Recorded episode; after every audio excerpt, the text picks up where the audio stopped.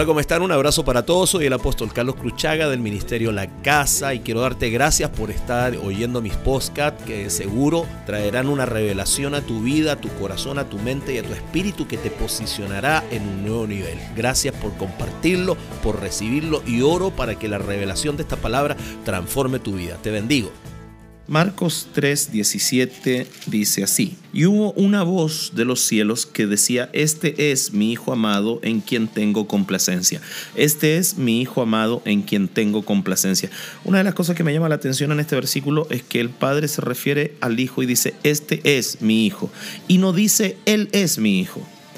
Eh, él podría perfectamente haber dicho, Él es mi hijo, pero no ocupa esa palabra. Él ocupa la palabra, este es mi hijo.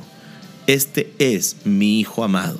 ¿Por qué el Padre ocupó la palabra este es y no ocupó la palabra Él es? Perfectamente se podría haber usado las dos palabras, ¿verdad? Podría haber usado la palabra Él es mi Hijo amado en quien se complace mi alma, pero el Señor, el Padre Todopoderoso, decidió utilizar la palabra este es. ¿Ok? Entonces yo, como, como me gusta a mí meterme a veces por allá y buscar en Dios, yo le dije al Señor, Señor, ¿Por qué ocupaste esa palabra? ¿Por qué ocupan la palabra este es y no la palabra él es? Ahora mire, fíjese usted, lo primero que quiero que usted entienda esto, es una introducción, es esto. Dice que vino una voz desde el cielo que decía, este es mi hijo amado. Todo hijo verdadero necesita una voz desde arriba de sí mismo que lo valide. Se lo digo otra vez, todo hijo verdadero necesita una voz desde arriba de sí mismo que lo valide. ¿Ok? El hijo no se puede validar a sí mismo. Acá veo yo al padre validando al hijo después de tres años perdón, de 30 años, el padre lo prepara y cuando va a comenzar el ministerio, el padre lo valida.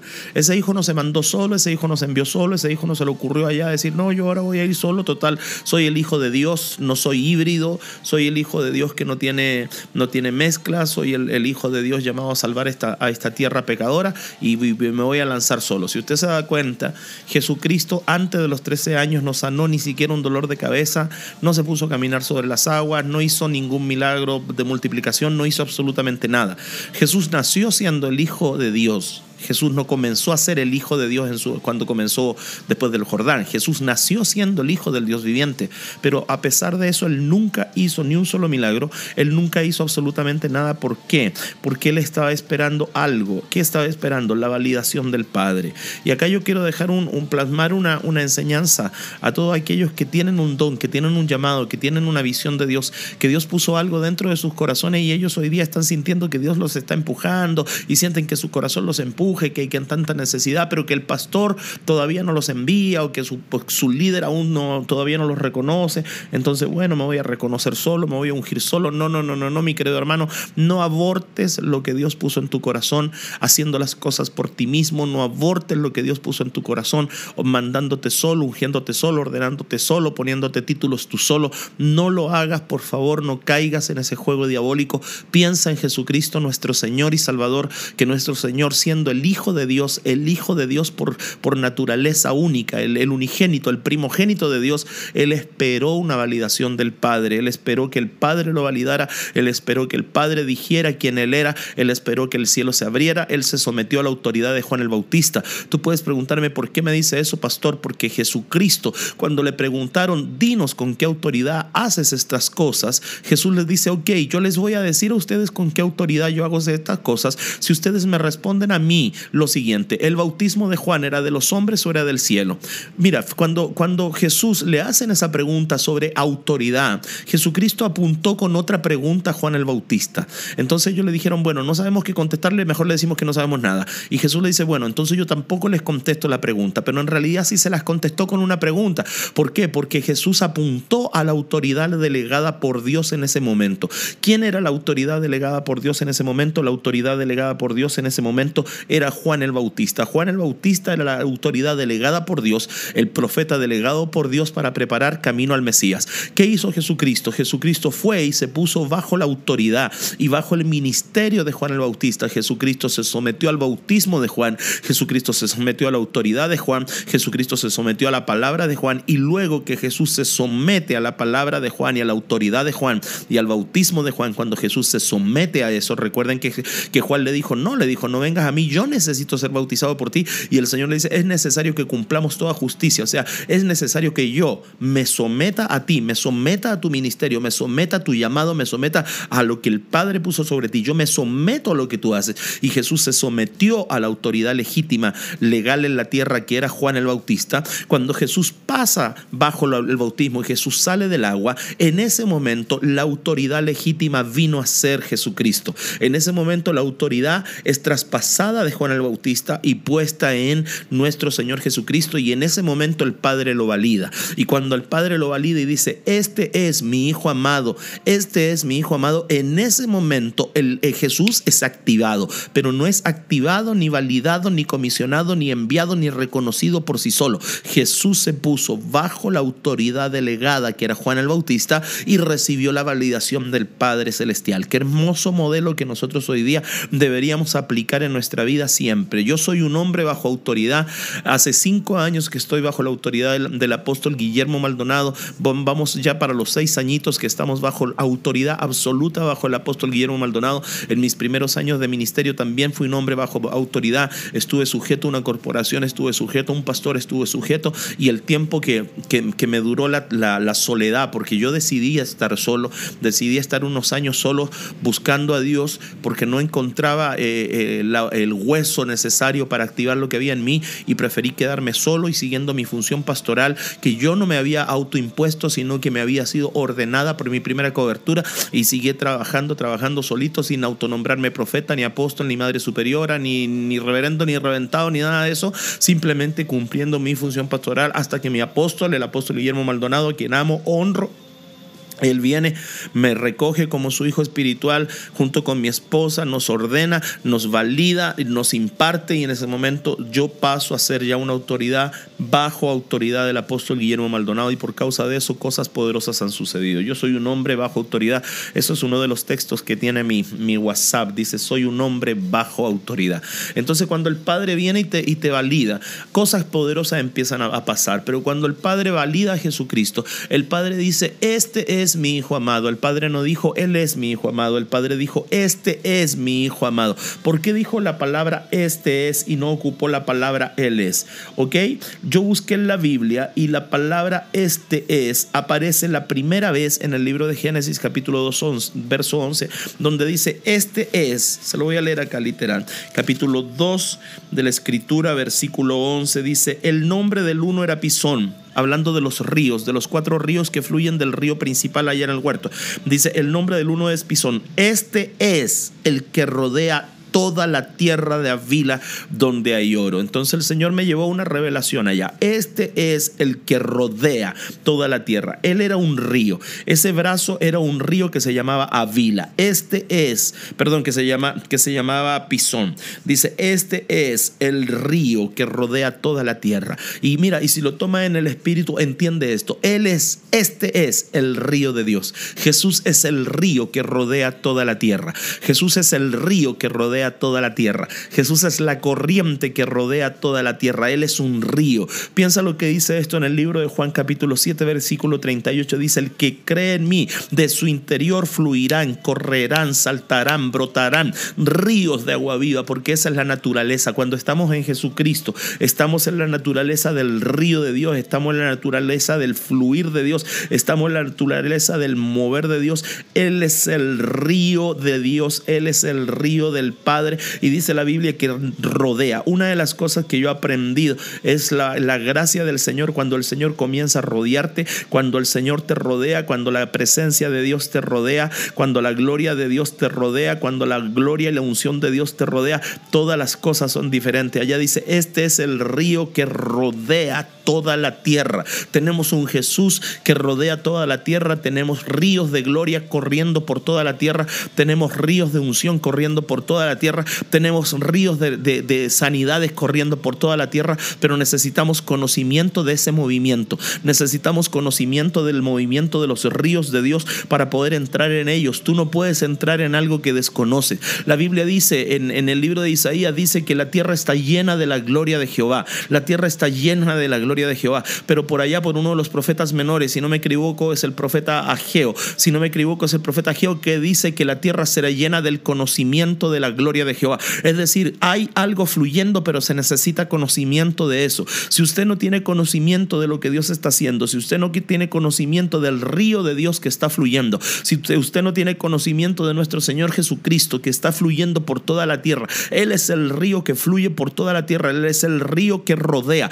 Usted si no tiene conocimiento, usted no puede recibir lo que usted no conoce, usted no puede recibir lo que usted desconoce, usted no lo puede recibir, pero cuando usted lo conoce, cuando usted escucha una palabra, cuando alguien por allá en la radio, en la televisión, usted le está diciendo, ¿sabes qué? Dios está haciendo cosas, cosas poderosas en la persona de Jesucristo. Dios está haciendo cosas poderosas en el mover. Dios está haciendo cosas poderosas en el río de la unción, en el río de los milagros, en el río de la revelación, en el río de la profecía, en el río de las finanzas, en el río de los negocios. Dios está haciendo cosas poderosas porque Él es Señor de toda la tierra. Y acá dice la palabra que la primera, la primera vez que se ve la palabra, este es, este es el río, habla allá hablando de que es un río que rodea toda la tierra de Avila. La tierra de Avila significa una tierra que en el original griego, eh, hebreo, perdón, significa circular, hacer girar, danzar, retroceder, o sea, retorcerse. Es algo que siempre está en movimiento. Nuestro Jesucristo es un Jesucristo de movimiento.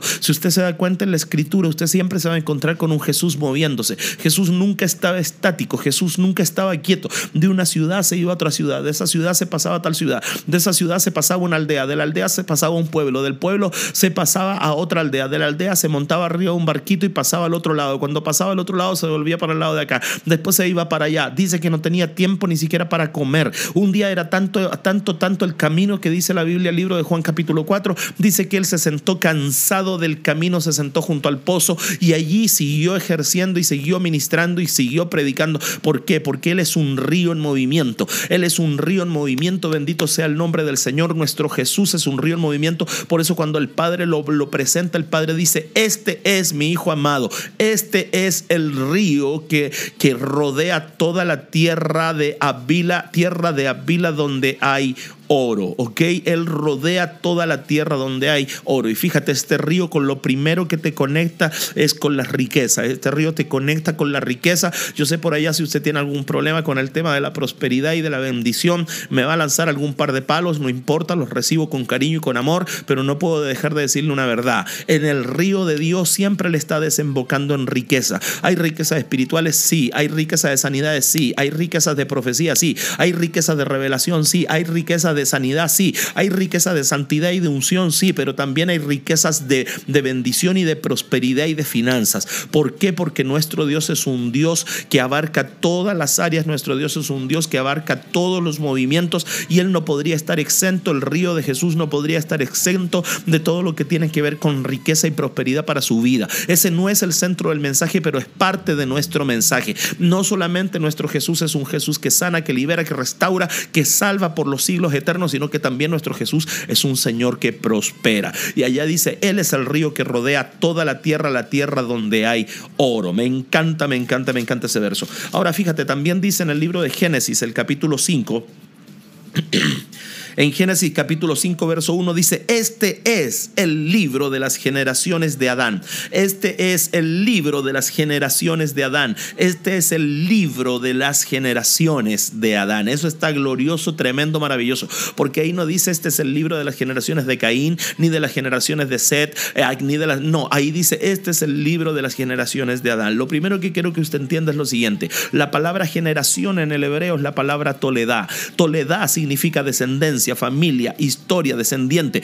Ah, significa generación, significa origen, significa engendrar. Y pero también me gusta esto, esa palabrita, si yo la tomo de una forma y la, y la puedo revisar bien, gen, generación, generación, gen, gen, gen original. De ahí viene la palabra gen original.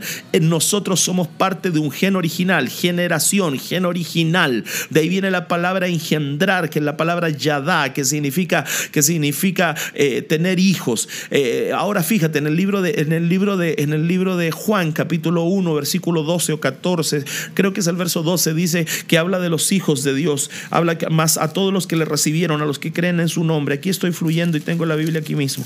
Qué hermoso es esto. Manténgase conectado aquí en Radio Zoe FM. Qué lindo me salió, ¿no? Mire lo que dice acá. Dice así, dice, más a todos los que le recibieron, a los que creen en su nombre, les dio la potestad de ser hechos, de ser hechos hijos de Dios, los cuales no son engendrados ni de sangre, no son engendrados en gen, gen, gen. Otra vez aparece la palabra gen, de ahí viene gen original, de ahí viene familia, de ahí viene linaje, de ahí viene descendencia. Gen, gen, engendrados de sangre, ni de voluntad de carne, ni de voluntad de varón, sino de Dios. Es decir, nosotros tenemos un gen sobrenatural dentro de nosotros. ¿Por qué? Porque somos hechos a la imagen y semejanza de Dios. Ahora fíjate, este es el libro de las generaciones. Este es el libro de las generaciones de Adán.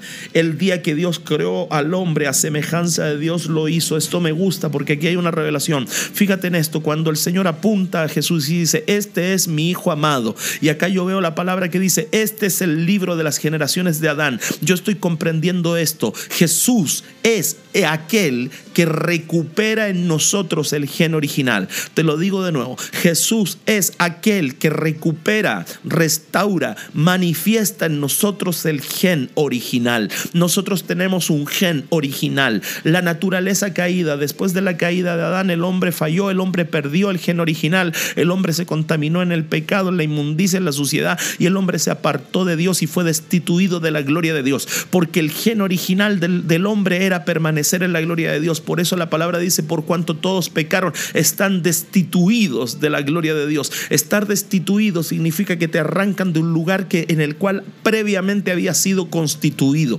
previamente había sido colocado allí. Entonces, ¿qué es lo que puedo yo ver acá? Yo puedo ver lo siguiente, puedo ver allí que la Biblia dice que eh, eh, nosotros fuimos destituidos por causa del pecado, pero si nosotros entendemos este concepto, cuando vino Jesucristo, cuando Él nos libró, cuando Él nos sanó, cuando Él nos cuando Él nos levantó, cuando Él nos perdonó, de, de Él en el ámbito espiritual, algo se provocó en nosotros, que nosotros volvimos a ser constituidos en la gloria de Dios. El pecado nos destituyó, Jesucristo nos, nos constituyó otra vez en la gloria de Dios. Es decir, el pecado nos dio una naturaleza caída, pero el perdón de nuestros pecados en Cristo Jesús nos devolvió el gen original. Por eso aquí dice la Biblia que este es el libro de las generaciones. Cuando yo recibí a Jesucristo, yo dejé de ser hombre, yo me transformé en un ser viviente. Yo me transformé en alguien que tiene el gen original, que alguien que está determinado por Dios para vivir en el ámbito de lo sobrenatural.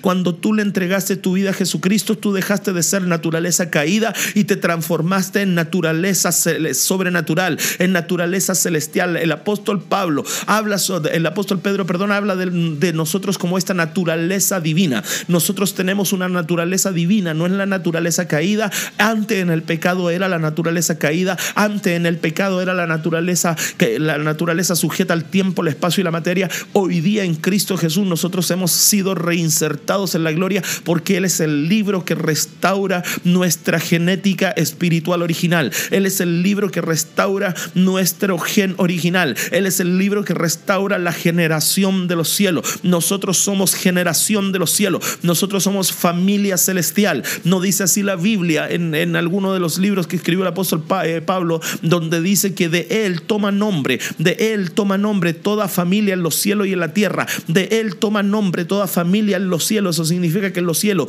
hay familia sobrenatural. En la tierra debe manifestarse familia sobrenatural. El gen sobrenatural. Jesucristo caminó en el gen sobrenatural. Jesucristo caminó en la gloria del Padre en el gen, en el gen sobrenatural. Eso es Jesús para nosotros. Él es quien restaura en nosotros el gen original. ¡Wow! No engendrado de carne, no engendrado, engendrado. De ahí viene la palabra gen, gen, gen, engendrado de carne, ni de sangre, ni de voluntad de hombre, ni de nada de esas cosas extrañas, sino que fuimos engendrados de Dios. Los genes de Jesús, los genes del Padre Celestial están en nosotros, aleluya. Y eso significa insertados, reinsertados en la gloria del Dios viviente, porque el pecado nos apartó de ahí, mi hermano. Y sobre ese tema podría enseñar mucho más, pero me voy a pasar a otra, a otra parte mejor, ¿verdad? Ok, el libro de Génesis capítulo 17, versículo 10. Yo estoy bien entusiasmado. Este es, este es, este es. Quiero que escuche hasta, hasta el sonido de mi Biblia usted allá en su casa para que vea que esto está aquí en vivo y en directo y a todo color grabado. Génesis 17, 1. Era Abraham de 99 años.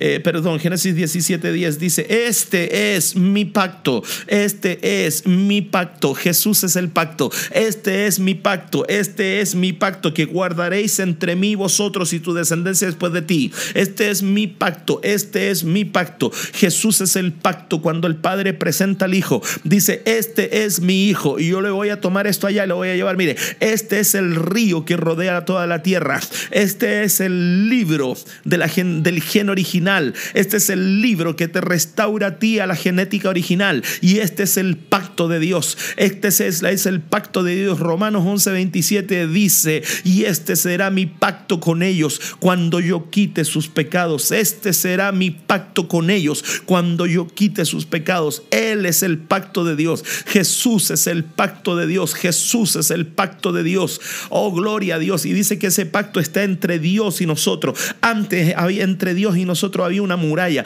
Antes entre Dios y nosotros había una muralla que se llamaba la lista de los decretos, que nos era contraria. Libro de Colosenses, libro de Colosenses, lo busco inmediatamente acá, en el capítulo 2, si es que no me equivoco, Gálate de Efesios, Filipenses y Colosenses. Acá está, mire para que usted vea que estamos fluyendo acá. Esto no está ya escrito.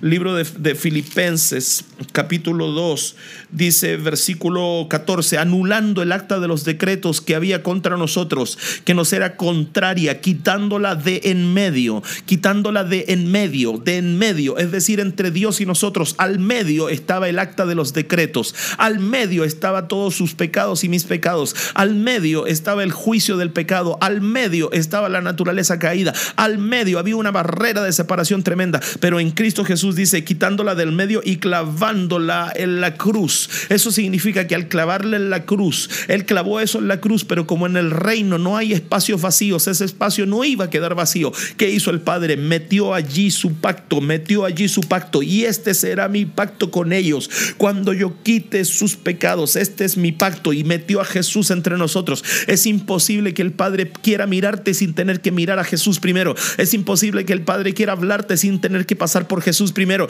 Es imposible que, que, que, algo Dios quiera hacer sin tener que pasar por Jesús primero, porque Jesús es el pacto entre Dios y los hombres. Jesús es, el pacto entre, entre el cielo y nosotros. Jesús es el pacto entre Dios y yo. Está el pacto y el pacto es inamovible. El pacto es eterno. Jesucristo dijo, esta es la sangre del nuevo pacto. Esta es mi sangre del nuevo pacto entre Dios y nosotros. Antes había pecado, antes había una muralla de separación, antes había una muralla de juicio, antes había una muralla de dolor, antes había una muralla de condenación y Satanás estaba allí con todos sus principados, sus demonios y estaba con todas las, actas de decretos contrarias a nosotros. Pero dice la Biblia que eso fue removido de allí. Dice que eso fue quitado de allí. Bendito sea el nombre del Señor Jesucristo. Dice que eso fue quitado de allí y en medio del cielo y de nosotros se estableció el pacto eterno de nuestro Dios en la persona de Jesucristo.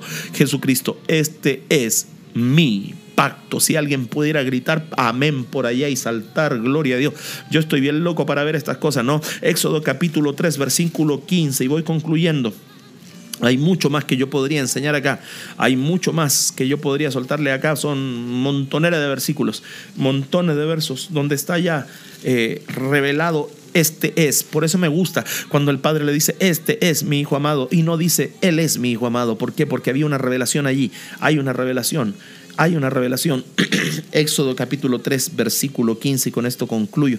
Concluyo y dice así. Además dijo Dios a Moisés, así dirás a los hijos de Israel, Jehová, el Dios de vuestros padres, el Dios de Abraham, Dios de Isaac y Dios de Jacob, me ha enviado a vosotros. Este es mi nombre para siempre este es mi nombre para siempre. Este es mi, memorial por todos los siglos. Este es mi nombre. Con este ustedes me van a recordar a mí por todos los siglos. Bendito sea el nombre del Señor. Este es mi nombre. Este es mi nombre. Vamos desde arriba. Arriba dice, este es mi Hijo amado. Este es el río que rodea toda la tierra. Este es el libro que te restaura el gen original. Este es mi pacto y este es mi nombre. Con él se me recordará por todos los siglos. ¿Sabes por qué? Porque el nombre del Padre está en Jesús. El nombre del Hijo está en Jesús. El nombre del Espíritu Santo está en Jesús. Pedro bautizaba en el nombre de Jesús. Jesús dijo, antes de irse, dijo, y bautizándolos en el nombre del Padre y del Hijo y del Espíritu Santo, pero no les dijo el nombre.